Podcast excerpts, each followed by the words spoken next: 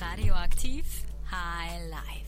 Guten Abend, liebe High Life-Hörer, zu eurem wöchentlichen Campus-Magazin aus Heidelberg.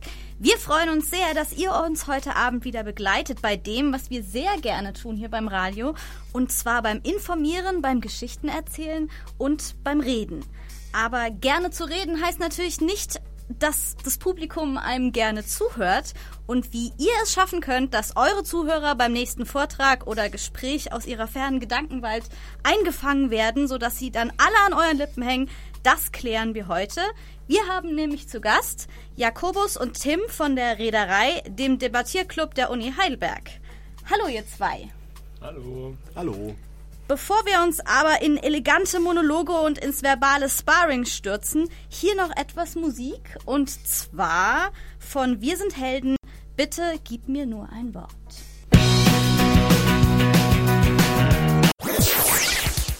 Wir sind High Life und haben heute zu Gast Jakobus und Tim vom studentischen Debattierclub Reederei e.V. Und Entschuldigung.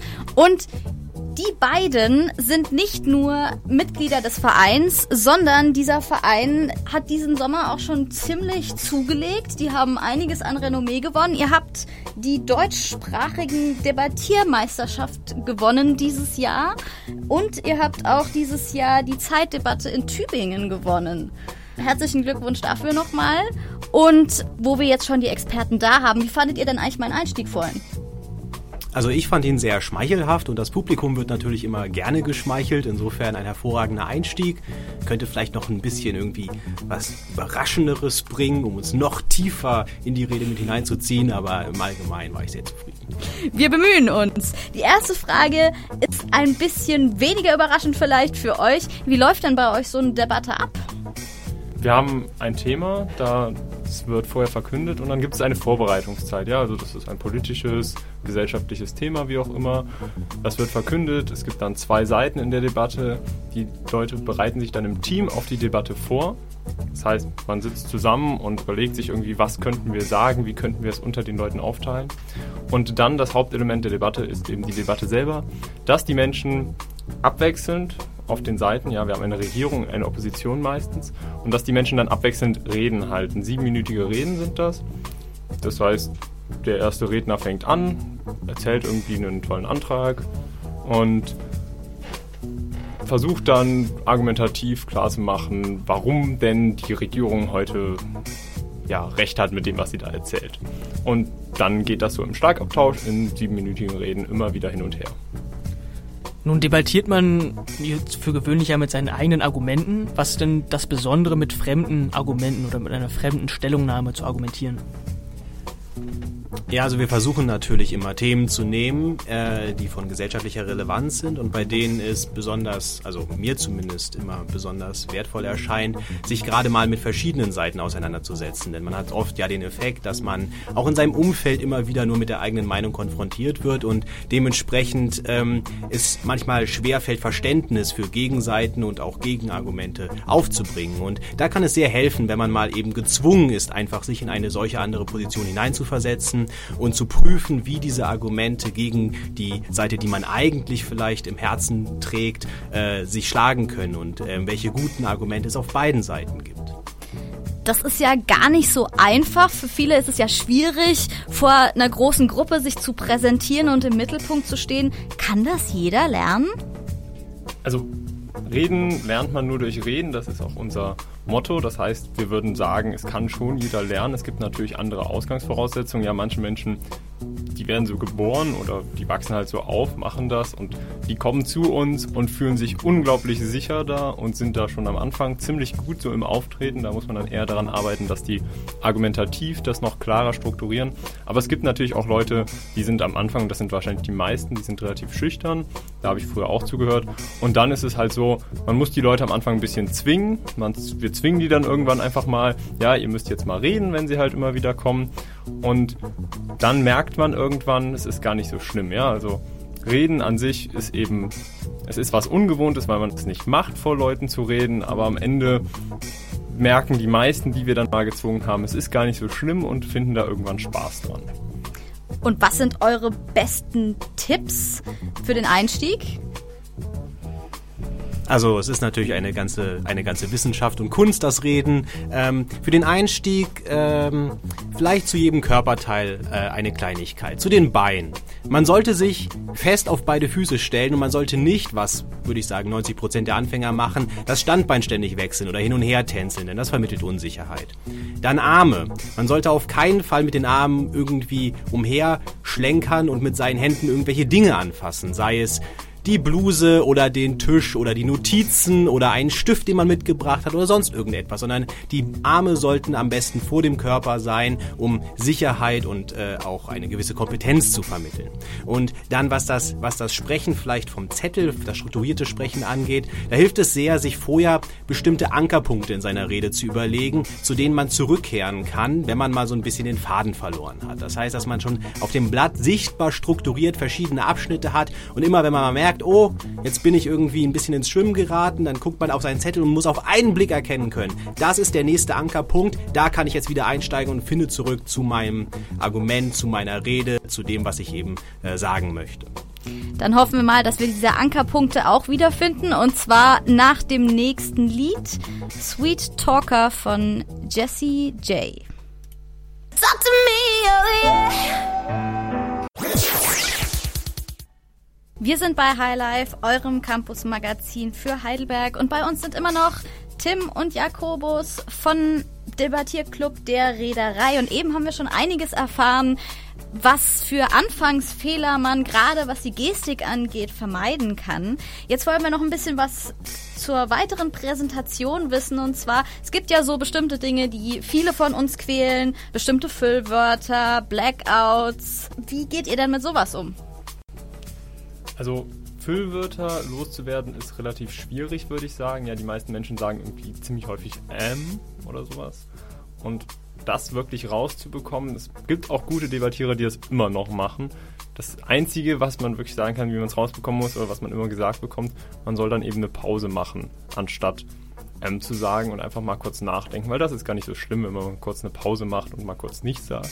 Das stört auch niemanden. Und dafür ist dieses Wort ja auch nur da. Ja? Wir nutzen dieses, wir nutzen so Füllwörter, damit wir kurz Pause haben, um nachzudenken. Und weil wir nicht wollen, dass die Menschen merken, dass wir nachdenken, dann machen wir halt merkwürdige Laute. Das ist so das Einzige, das muss man halt einfach versuchen. Das ist eben sowas, wenn man häufiger redet, kann man sich den Fokus setzen, kann man sagen, heute achte ich mal vor allem darauf, dass ich kein einziges Mal jetzt M sage oder so etwas. Dass ich einfach mir sonst relativ egal ist, was ich mache und nur darauf achte und wenn man das dann ein paar Mal macht, vielleicht kriegt man das irgendwann hin. Oder hoffentlich kriegt man das irgendwann hin. Aber was man auch machen kann, ist die schlechteren Füllwörter durch etwas bessere Füllwörter zu ersetzen. Und dann zum Beispiel immer meine Damen und Herren zu sagen, anstatt M. Sehr verbreitet. Das ist vielleicht nur ein Zwischenschritt, aber es hilft schon mal ein bisschen. Und ihr habt ja, wie ich gehört habe, eine sehr kurze Vorbereitungszeit zu doch extrem komplexen Themen habt ihr ja vorhin schon angesprochen. Bei einer Debatte gab es zum Beispiel Themen wie sollten NGOs Fortschritte in ihrem Bereich aktiv unterstützen, auch wenn diese weiterhin den eigenen Zielen und Idealen widersprechen. Und das ist ja jetzt nicht unbedingt was, was jeder von uns so aus dem Stegreif äh, in eine schöne Rede packen könnte. Müsst ihr viel improvisieren oder haltet ihr euer Allgemeinwissen immer frisch?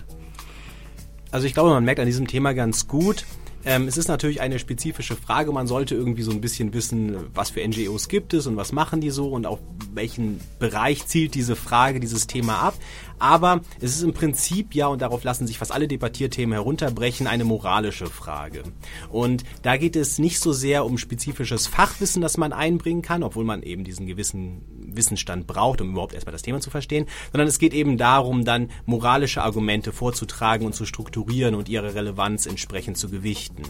Und ich glaube, natürlich muss man improvisieren, man kann nicht seine Rede Wort für Wort äh, vorschreiben in diesen 15 Minuten Vorbereitungszeit. Aber es ist durchaus so, dass man, gerade wenn man irgendwie ein eingespieltes Team ist, dann genug Zeit hat, um sich stichpunktartig alle Punkte aufzuschreiben, die man inhaltlich bringen möchte. Und dann geht es nur darum, auch tatsächlich auf den Zettel zu gucken während der Rede und nicht äh, einfach abzuschweifen und irgendwelche Dinge zu erzählen, was mir zum Beispiel oft passiert. Ähm, aber mit ein bisschen Übung kriegt man das schon hin. das beruhigt uns, glaube ich, sehr, auch wenn man vielleicht in Seminaren mit einer Konzentration auf moralische Fragen dann nur bis zu einem gewissen Punkt und nicht weiterkommt. Wir hören gleich noch von euch, was für große Redner ihr vielleicht bewundert, was die Redner im momentanen Diskurs, gesellschaftlichen Diskurs richtig oder falsch machen und was eure größten Herausforderungen waren. Vorher spielen wir aber noch ein bisschen was, ja, ein bisschen was vielleicht Kitschiges, was auch mit Reden zu tun hat, und zwar den Klassiker von John Farnham, You're the Voice.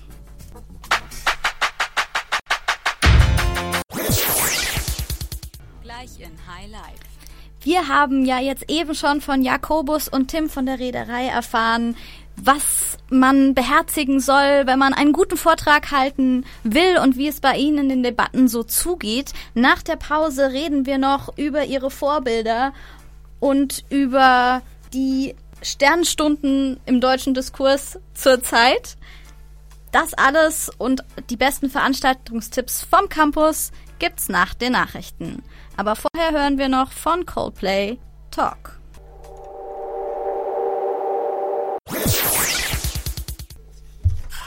Radioaktiv. Aktiv.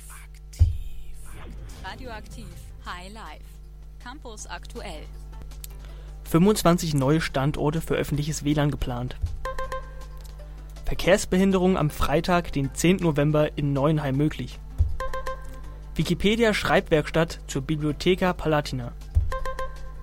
Immer mehr Standorte, stetig steigende Nutzerzahlen und eine längere Nutzungsdauer. Das kostenlose öffentliche WLAN-Netz Heidelberg for You der Stadt Heidelberg ist ein Erfolgsmodell. An mehr als 170 Standorten im gesamten Stadtgebiet, von Handschuhsheim bis zum Emmertsgrund, von Schlierbach bis Wiebling, können Interessierte dank einer Kooperation der Stadt mit der Universität Heidelberg kostenfrei im Internet surfen. Zuletzt wurden neue Zugangspunkte beispielsweise auf dem Bismarckplatz sowie im Thermal- und im Tiergartenbad geschaffen. An 25 weiteren Standorten soll das kostenlose öffentliche WLAN-Netz in Kürze ebenfalls verfügbar sein, unter anderem auf dem Schloss, an den Bergbahnstationen und auf der Allhop-Anlage in Kirchheim. Wer surfen möchte, geht ganz einfach und bequem online. Befindet man sich an einem der Standorte von Heidelberg for You, muss man lediglich in den WLAN-Einstellungen des Smartphones oder internetfähigen Tablets das Netzwerk Heidelberg for You auswählen sowie anschließend die allgemeinen Geschäftsbedingungen akzeptieren und Verbindung starten. Eine Registrierung ist nicht nötig. Wegen einer groß angelegten Katastrophenschutzübung am Freitag, den 10. November 2017 von 17 bis 21 Uhr in Heidelberg, kann es in der Uferstraße, in der Berliner Straße und rund um die Kliniken im Neuenheimer Feld zeitweise zu Verkehrsbehinderungen kommen. Beeinträchtigungen im öffentlichen Nahverkehr sind nicht zu erwarten. Die Großübung findet am Neckar im Bereich der Wasserschachtel, unterhalb der Theodor-Heuss-Brücke, in der Chirurgischen Universitätsklinik und in der Kopfklinik statt. Das Übungsszenario sieht vor, dass es gegen 17 Uhr auf dem Neckar auf dem Solarschiff Neckarsonne, 500 Meter flussabwärts der Wasserschachtel, zu einer Rauchentwicklung kommt. Um die Übung möglichst realistisch zu gestalten, werden rund 100 als verletzte Personen geschminkte Schauspieler von dem Schiff geborgen, an Land erst versorgt und mit Rettungswagen in die chirurgische Klinik transportiert. Das Universitätsklinikum Heidelberg und die im Katastrophenschutz mitwirkenden Organisationen bereiten sich mit der Großübung auf den Ernstfall vor. Handschriften aus der Bibliotheca Palatina sowie weitere Exponate aus der historischen Sammlung der Universitätsbibliothek Heidelberg stehen im Mittelpunkt einer Wikipedia-Schreibwerkstatt. Diese findet am 10. und 11. November 2017 an der Roberto Cala statt. Bestehende Wikipedia-Artikel sollen dabei verbessert und neue Beiträge verfasst werden. Darüber hinaus stehen Führungen, Vorträge und Seminare auf dem Programm. Die Veranstaltung wird von der Universitätsbibliothek und dem Sonderforschungsbereich Materiale Texturen der Universität Heidelberg betreut. Auch mit dabei ist der Verein Wikimedia Deutschland, der Projekte der Wikipedia-Community in Deutschland unterstützt. Der Workshop richtet sich an Wissenschaftler und Studierende, die sich für die Arbeit in der Wikipedia interessieren. Das war das Neueste vom Campus. Redaktion hatte Tanja Stölzel. Radioaktiv. Funkt dazwischen. Um, the first song that uh, I'd like to play. Das war I Talk to the Wind von Keith Emerson und Greg Lake aus dem letzten Jahr, leider beide dieses Jahr verstorben. In Gedenken an die beiden und sie klangen ja in diesem Lied ein bisschen verloren. Und damit wir, wenn wir einen Vortrag halten oder mit uns mit Menschen unterhalten, nicht so verloren sind, haben wir Jakobus und Tim vom Verein Reederei immer noch bei uns im Studio. Und wir haben uns eben schon ein bisschen, als das Lied lief, darüber unterhalten. Was war denn eure größte Herausforderung bei den Debatten? Ich glaube, die größte Herausforderung beim Debattieren ist, dass man sich nicht bewusst ist, wie unglaublich schwer es ist, mit anderen Menschen erfolgreich zu kommunizieren, weil man geht davon aus, dass irgendwie doch alle so ähnlich sind wie man selber. Zumindest ich gehe davon aus. Und dass dementsprechend alle mehr oder weniger schon verstehen, was ich eigentlich denke und auch ähnliche Meinungen und Ansichten zu den Dingen haben wie ich. Nur in der Realität ist das natürlich grundfalsch. Und beim Debattieren lernt man das und lernt dann seine eigenen Gedanken zu hinterfragen und neu zu strukturieren auf eine Art und Weise, wie man es tatsächlich dann schafft, anderen Menschen das zu kommunizieren. Und äh, das ist zumindest für mich persönlich äh, die größte Herausforderung gewesen, ist sie immer noch ähm, beim Debattieren, aber natürlich auch darüber hinaus. Das ist, glaube ich, auch ganz am Anfang so, wenn wir Leute haben, die zu uns kommen. Wenn die Argumente am Anfang bringen, dann machen die einfach Name-Dropping. Ja, sie sagen so einfach kleine Argumente. Sie sagen, ja, wir sind für die und Seite wegen dem und dem und dem Punkt. Und was man dann am Anfang immer bei uns hört, ja, du musst aber erklären, warum dieser Punkt für die Seite steht. Warum deswegen dein, warum deswegen deine Seite hier eigentlich der Gewinner der Debatte ist. Das musst du erklären, weil es ist den Leuten äh, vielleicht nicht klar oder sie sehen es einfach ganz anders als du, wenn du einfach nur irgendwelche Namen sagst. Aber erstmal, und das machen auch viele in Diskussionen einfach so, erstmal denken wir, wenn wir irgendwas sagen, eben das, was Jakobus gesagt hat. Alle anderen werden schon dann zu den gleichen Schlüssen kommen wie wir. Das heißt, ganz neue Denkmuster, die man da einstudiert. Jetzt kommen wir mal zu den Leuten, die das äh, eurer Meinung nach besonders gut können oder zumindest können sollten. Was für Menschen im politischen oder gesellschaftlichen Diskurs seht ihr denn so ein bisschen als Vorbilder an in dieser Hinsicht? Wen findet ihr denn so richtig cool als Reden? Ähm, naja, man muss irgendwie leider Donald Trump nennen einmal, weil er es schafft, trotz absolut dämlicher Inhalte Leute auf seine Seite zu ziehen. Das irgendwie interessant, da beschäftigt man sich auch zu Recht mit. Aber wen ich als Vorbild sehen würde, ist vielleicht im Deutschen, in der deutschen Politik Gregor Gysi, der äh, nicht mehr so aktiv ist. Aber er ist einer der wenigen, denke ich, der es schafft, auch im Bundestag Reden zu halten, die irgendwie interessant sind, die die Leute unterhalten. Ich denke da irgendwie hat vor zwei Jahren mal bei einer Debatte, die habe ich irgendwann mal gesehen, wo es darum ging, Straßennamen zu verkaufen, hat er gesagt, hat er Wolfgang Schäuble gedroht, wenn das passieren würde, würde er die Straßen von Wolfgang Schäuble kaufen und dann müsste Wolfgang Schäuble für den Rest seines Lebens immer sagen, dass er zum Gysi Nummer 1 wohnen würde. Und das ist einfach sowas, ja, das unterhält und das ist auch etwas, was beim im Debattieren und generell im Reden wichtig ist, dass du die Leute auch mal mit irgendwelchen Witzen oder irgendwelchen Sachen aus dem Leben wieder dazu bringst, dir wieder zuzuhören. Sowas kann er zum Beispiel eben wirklich ziemlich gut. Also kann man sich da durchaus auch was abgucken. Ja, also ich glaube, man kann sich von fast allen Rednern irgendwas abgucken. Ähm, ähm, ich habe Geschichte studiert und dementsprechend sind meine Vorbilder hauptsächlich irgendwelche historischen Figuren. Ich bin ein großer Fan von Churchills Reden zum Beispiel, weil gerade diese Reden zeigen, er ist kein brillanter Redner von seiner, von seiner irgendwie Modulation her oder so. Aber ähm, er schafft es, etwas zu vermitteln, was unglaublich wichtig ist beim Reden und das ist Authentizität. Ähm, das ist natürlich immer geboren aus der jeweiligen Situation heraus. Es hängt aber auch ganz stark an dem einzelnen Redner. Und ähm, gerade wenn man im Vergleich dazu den, den heutigen Politikbetrieb beobachtet, oder wenn ich den beobachte, dann stelle ich fest, dass oft auf mich die Dinge eben nicht so authentisch wirken. Da wird dann viel gesagt, viel beschworen, auch große Ideen, ähm, aber es fehlt für mich so der Glaube äh, an diese Ideen und äh, zumindest die Vermittlung an mich wer weiß, was die Menschen in ihren Köpfen denken. Und ähm, und deshalb, äh, also gerade historische ba Vorbilder, finde ich, ähm, äh, gibt es zuhauf und gibt es ganz hervorragende. Und leider muss man sagen, dass der deutsche Politikbetrieb äh, dahinter weit, weit, weit, weit zurückbleibt. Das heißt, wir müssen uns alle ein bisschen anstrengen, unsere Ideen besser, ja, eigentlich nicht zu verkaufen, denn die Leute sollten ja möglichst dahinter stehen und äh, die Ideen sehr authentisch präsentieren, sagt ihr. Jemand, der das sehr gut kann, wird im nächsten Lied besungen, denn Joni Mitchell hat vor einigen Jahrzehnten schon sehr schön beschrieben, was ein toller Redner für eine Wirkung auf sie hatte. Das hören wir jetzt im Song Talk to Me.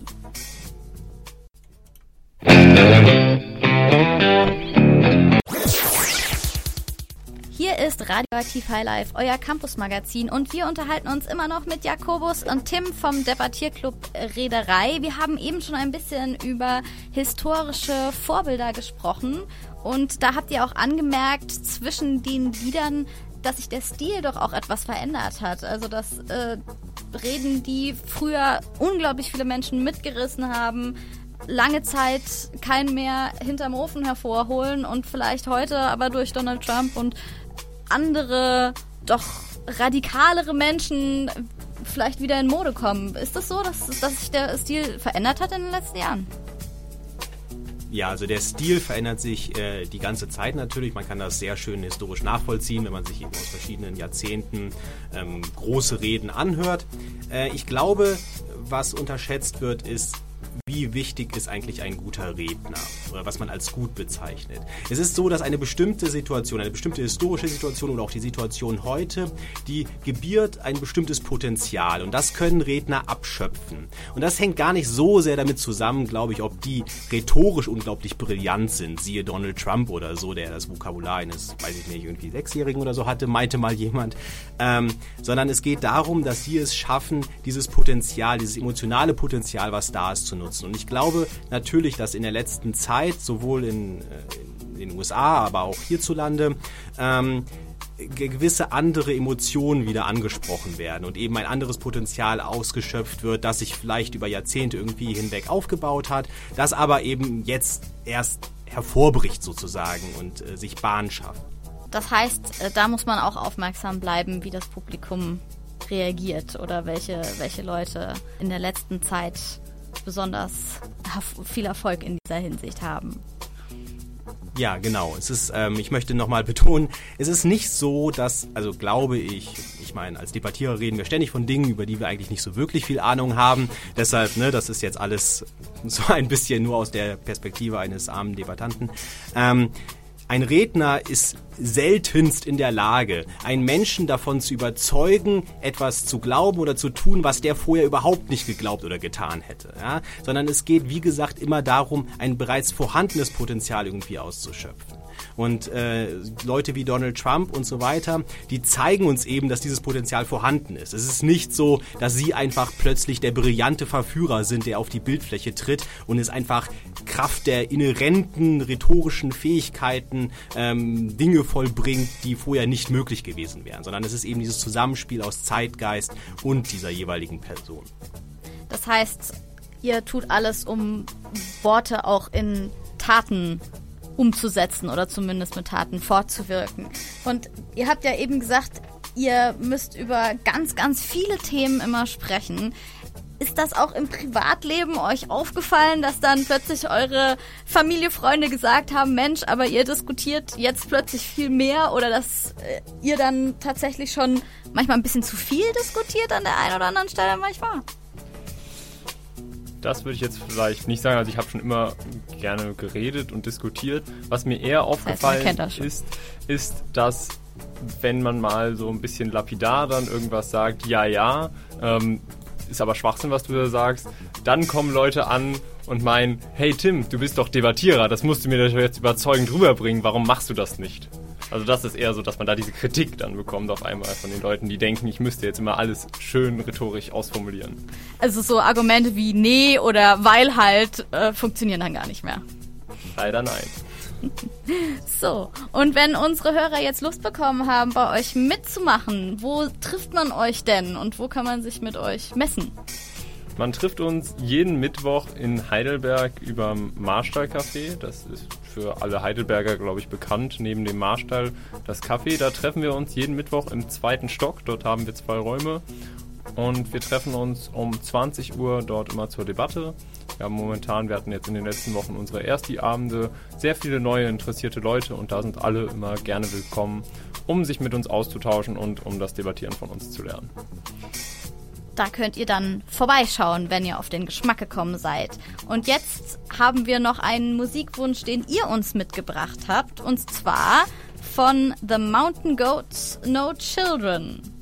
Gibt's da noch was äh, Spezielles zu, zu sagen?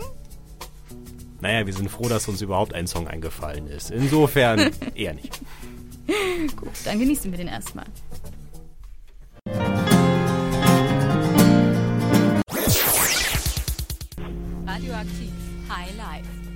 Veranstaltungstipps.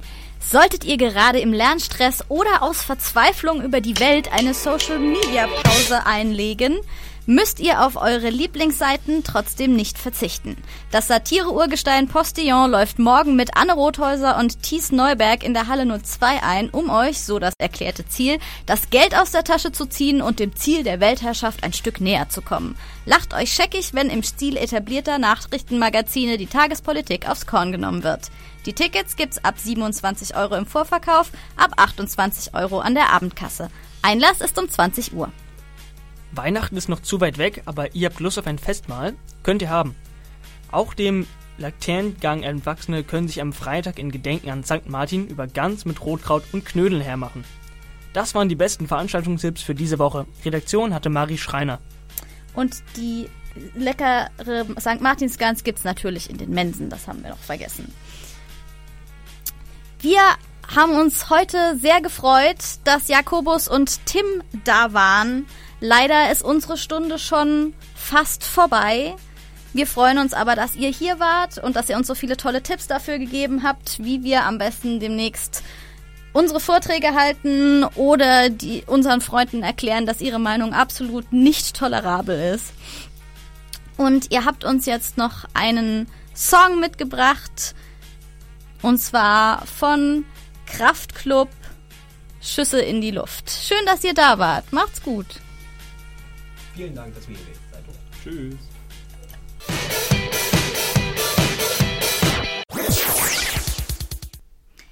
Das war sie auch schon, unsere High-Life-Sendung für diese Woche. Für euch am Mikrofon heute Nils Hübel.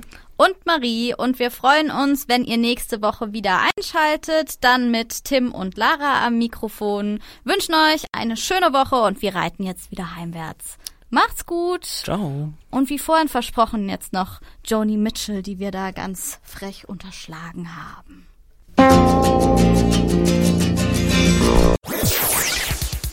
Dein Campus, dein Radio, deine Stadt.